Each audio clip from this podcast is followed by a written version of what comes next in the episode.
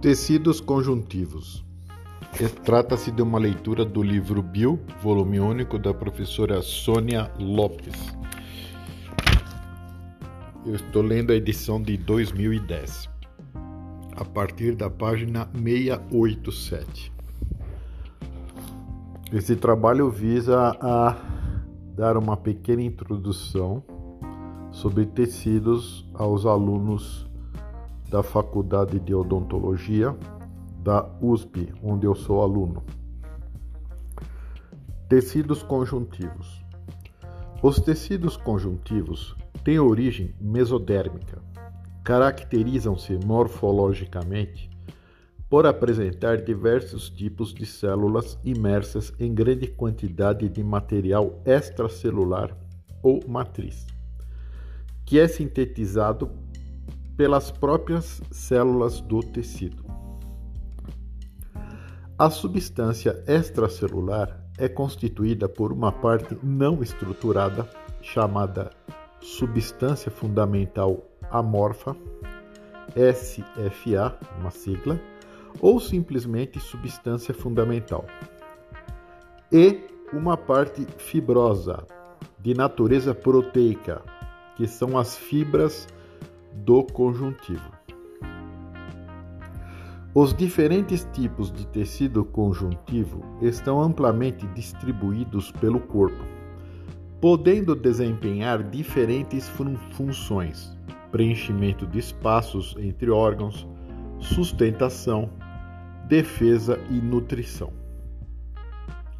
A classificação dos tecidos conjuntivos baseia-se na composição de suas células e na proporção relativa entre os elementos da matriz extracelular. Vamos adotar a classificação resumida a seguir. Tecidos conjuntivos propriamente ditos: frouxo ou aureolar, denso modelado e denso não modelado. Tecidos conjuntivos de propriedades especiais, adiposo, reticular ou hematocitopoético. E os tecidos conjuntivos de consistência rígida, cartilaginoso e ósseo. Tecidos conjuntivos propriamente ditos são os tecidos de maior distribuição no corpo humano o tecido conjuntivo frouxo, por exemplo, preenche espaços não ocupados por outros tecidos, apoia e nutre células epiteliais, envolve nervos, músculos,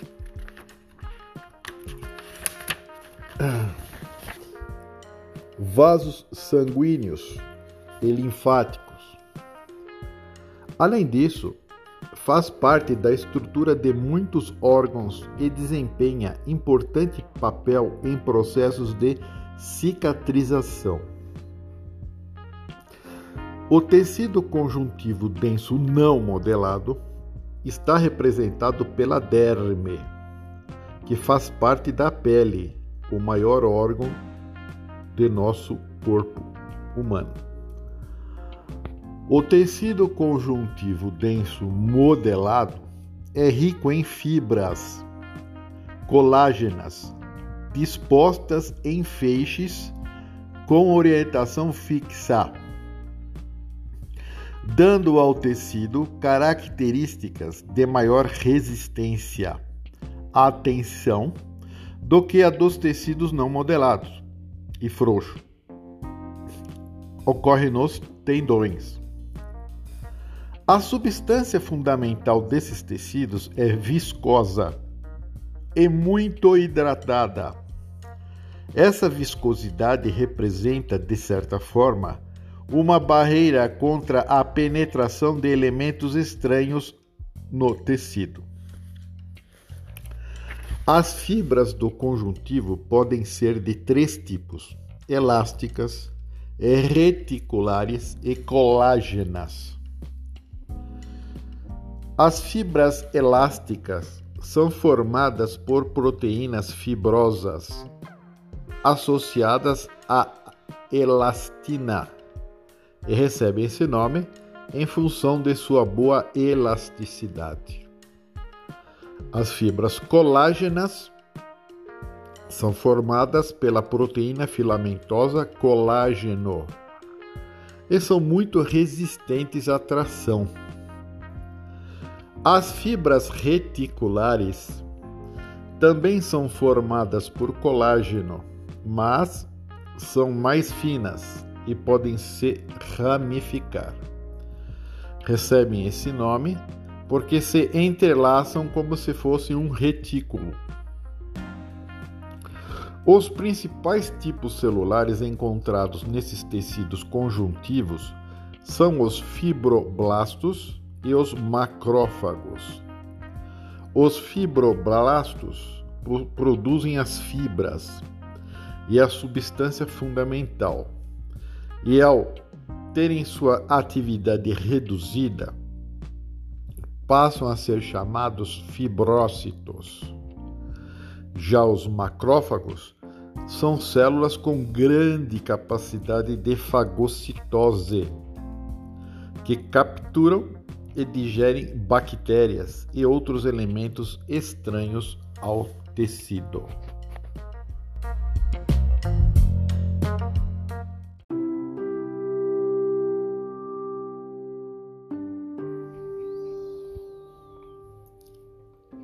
Dando seguimento aos nossos estudos sobre histologia, vamos abordar um item relativo ao tecido ósseo, qual seja a relação do tecido ósseo e o cálcio. Em particular, o tecido ósseo como a reserva de cálcio do organismo. 99% do cálcio do organismo encontra-se no esqueleto. Portanto, o esqueleto é uma reserva de cálcio. A taxa de cálcio no sangue é chamada calcemia. Tanto no sangue quanto nos tecidos, a taxa de cálcio varia, deve variar muito pouco. Qual é a importância do íon cálcio? O íon cálcio é importante para o funcionamento de várias enzimas, inclusive aquelas relativas às contrações musculares e também à transmissão dos impulsos nervosos. Já no meio extracelular, o cálcio é importante para a adesão celular e também para a coagulação do sangue. Há o intenso intercâmbio do cálcio do plasma do sangue com o cálcio dos ossos. Isso é importante Lembra, é intenso esse intercâmbio. Lamelas ósseas jovens, poucos calcificadas, continuam presentes em ossos adultos, ossos maduros, devido à contínua remodelação do osso. Tais lamelas são importantes na manutenção da calcemia as lamelas antigas, nessa situação, ficam restritas às funções de proteção e suporte, já não mais desempenhando funções da calcemia. Mas há um segundo mecanismo de mobilização do cálcio. É um mecanismo mais lento e envolve a participação das paratireoides, em particular dos hormônios que as paratireoides produzem, que são o paratormônio. O paratormônio aumenta o número de osteoclastos. Os osteoclastos são células que destroem a matriz óssea. Mas não se usa essa expressão destroem, se usa essa expressão reabsorvem a matriz óssea. Portanto, o paratormônio aumenta o número de osteoclastos que reabsorvem a matriz óssea e assim liberam cálcio para o sangue. O efeito contrário, ou seja, levar o cálcio do sangue para o osso é feito por um outro hormônio chamado calcitonina. Então, os paratormônios aumentam o número dos osteoclastos, que reabsorvem a matriz óssea e liberam cálcio. Já a calcitonina pega o cálcio do sangue e leva para os ossos.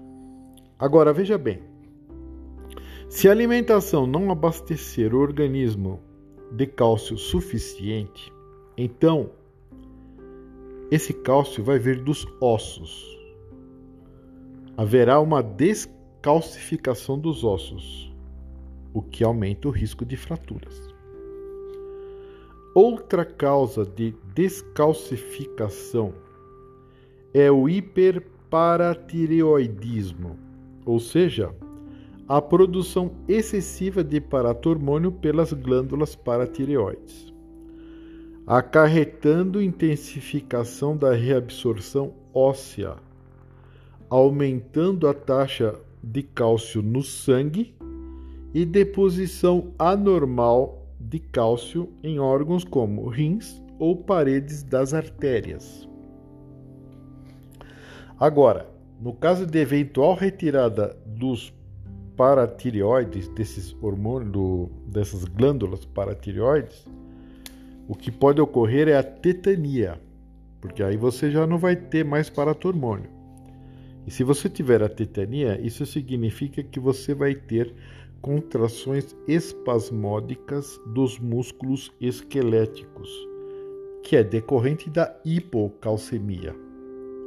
Nesse caso, a pessoa afetada com este problema necessitará de injeções de cálcio para ajudar no equilíbrio. As informações desse podcast nós tiramos do livro de Histologia Básica dos professores Carneiro e Junqueira.